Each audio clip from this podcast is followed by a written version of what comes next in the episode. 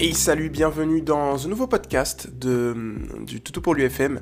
C'est Irvine, le coach canin pour vous servir. Et aujourd'hui, eh bien, on a tout simplement une nouvelle question, une nouvelle requête de Ingrid de la, du mouvement Toutou pour lui.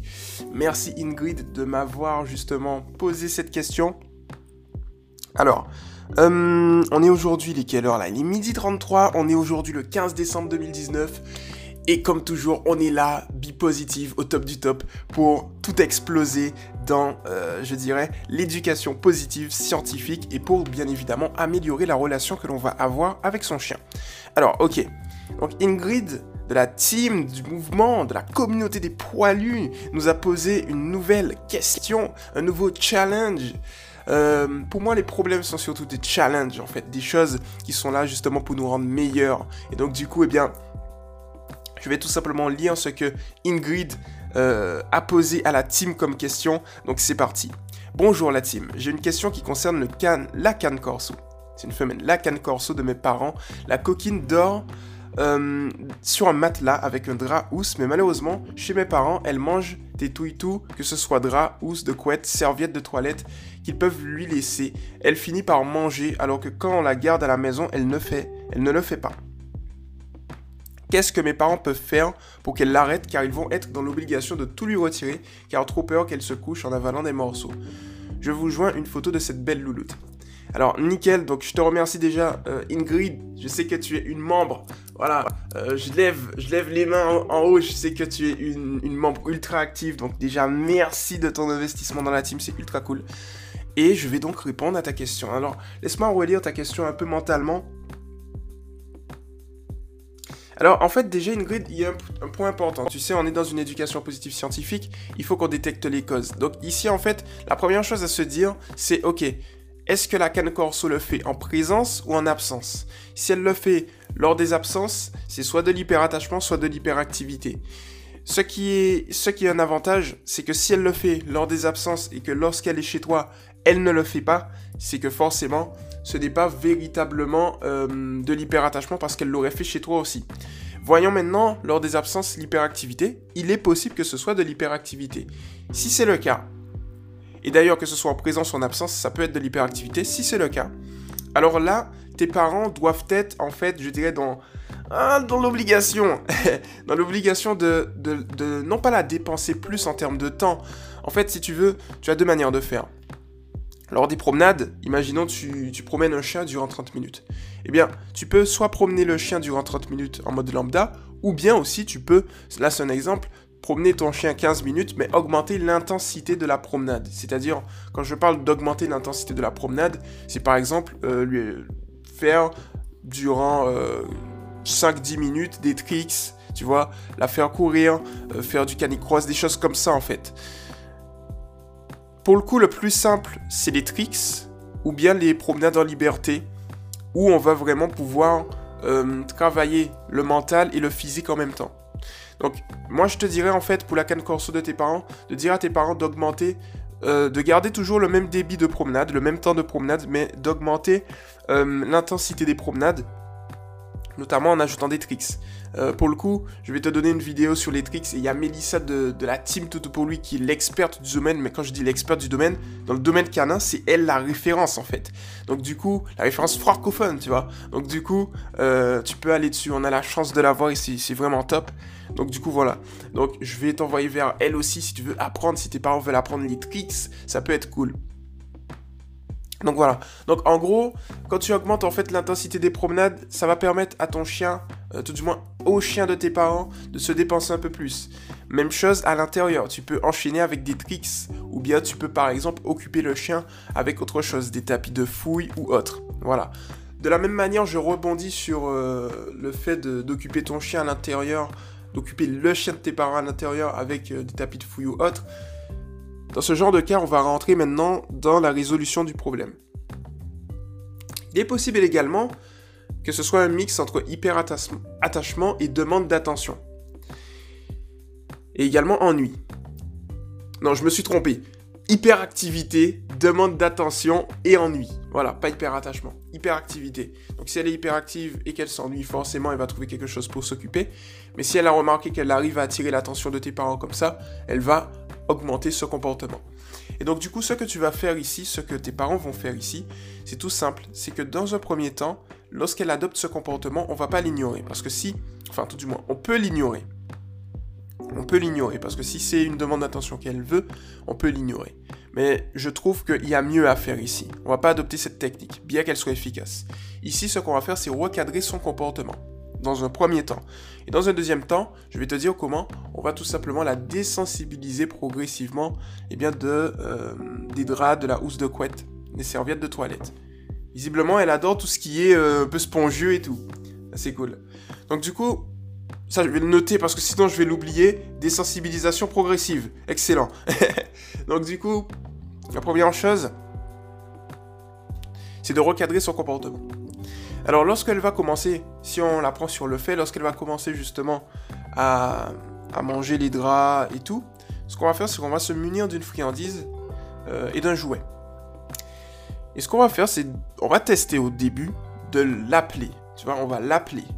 Ensuite, elle va venir.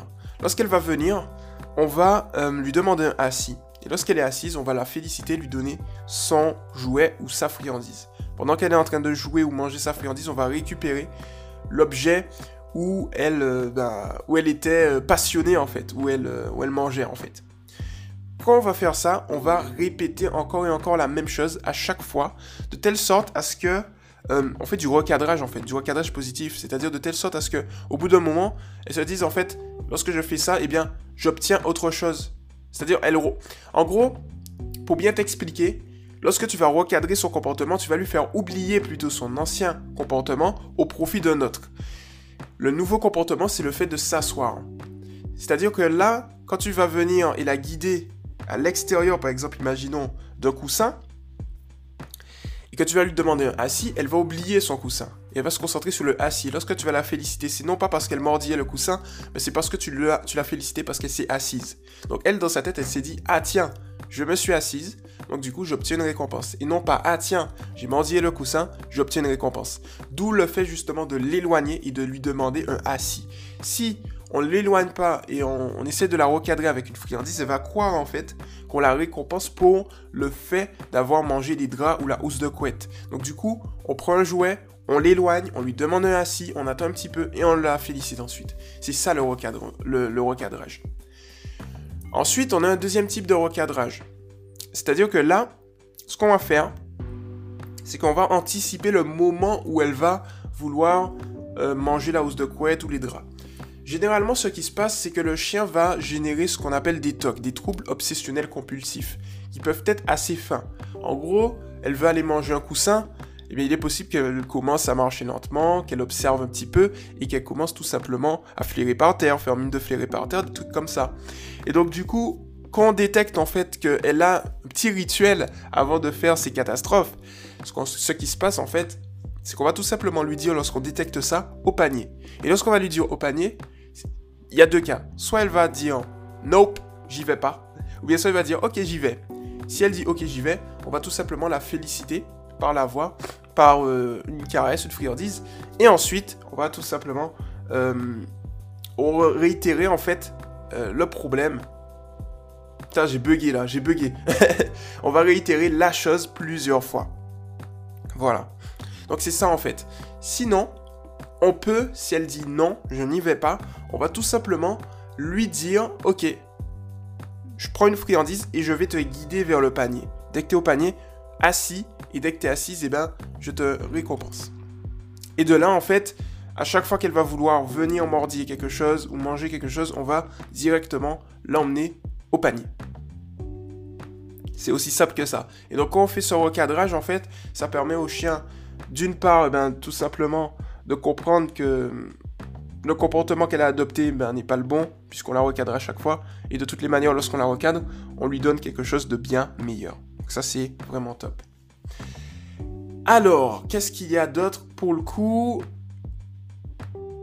La désensibilisation progressive que j'avais, euh, dont j'avais parlé justement. Alors, la désensibilisation progressive, c'est quelque chose de tout simple. C'est qu'on va tout simplement prendre, imaginons, un drap, ou plutôt une serviette de toilette. Comme on sait qu'elle adore manger les serviettes de toilette, on va déjà dans un premier temps lui apprendre l'ordre lâche. Tiens et lâche. Donc pour ça, on va prendre la serviette de toilette et on va tout simplement lui donner en disant tiens.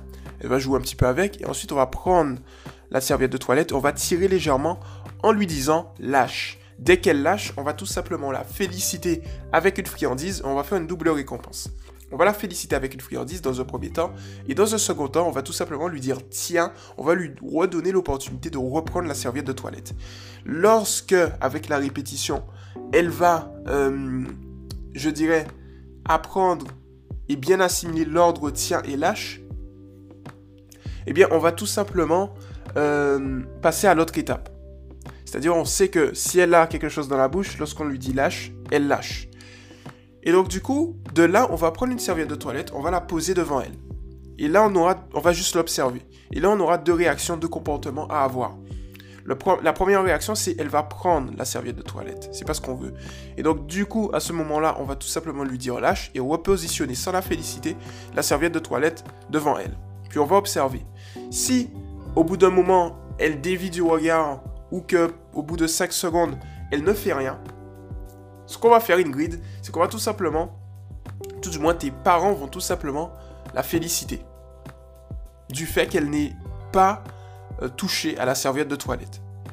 Et lorsqu'on va la féliciter, on va ensuite réitérer l'exercice plusieurs fois, de telle sorte à ce qu'elle comprenne que lorsqu'il y a une serviette de toilette devant elle, eh bien, elle obtient des récompenses. Alors que lorsqu'elle prend et elle joue avec la serviette de toilette, elle n'obtient rien. Et de là, en fait, à cette étape-là, on va la désensibiliser progressivement et positivement de la serviette de toilette. Et on pourra faire la même chose avec les on pourra faire la même chose avec les housses de couette. C'est ça en fait.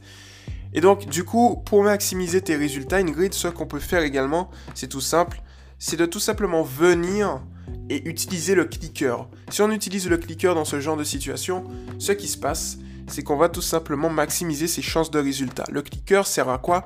Euh, À optimiser les résultats en augmentant la précision. On va cliquer pile au moment où elle va dévier du regard. On va cliquer 5 secondes après qu'elle n'ait rien fait. Et donc du coup, quand tu cliques, si tu conditionnes bien, le chien sait à ce moment-là qu'elle va recevoir quelque chose. Et ça, c'est quelque chose de très bon. Donc voilà pour le coup, Ingrid, j'espère que j'ai répondu à ta question. Merci à tous nos auditeurs, à Ingrid bien évidemment d'avoir posé cette question. Et puis on se retrouve un prochain podcast comme toujours, très très vite, puisque je suis assez actif dessus et j'aime bien faire les podcasts, donc c'est plutôt cool. Donc euh, j'espère que j'ai répondu à ta question. N'hésite pas à montrer ce podcast à tes parents, comme ça ils, ils sauront, ils vont pouvoir s'imprégner de ce podcast et ce sera tout aussi bien. Voilà. Merci à toi Ingrid, merci à tout le monde. Et puis à la prochaine j'allais dire à la prochaine vidéo, au prochain podcast. C'était Irvin le coach canin. N'oubliez pas de vous abonner eh ben, à Toto FM, n'oubliez pas de vous abonner à Toto TV et à toutes les pages professionnelles Irvin JD Irvin JD Fieux, la page pro, mais également à notre groupe d'éducation positive et aux pages pro de Mathilde, Rachel, Meg, Méloche et Mélissa. Ok, on est bon. Allez, ciao, salut.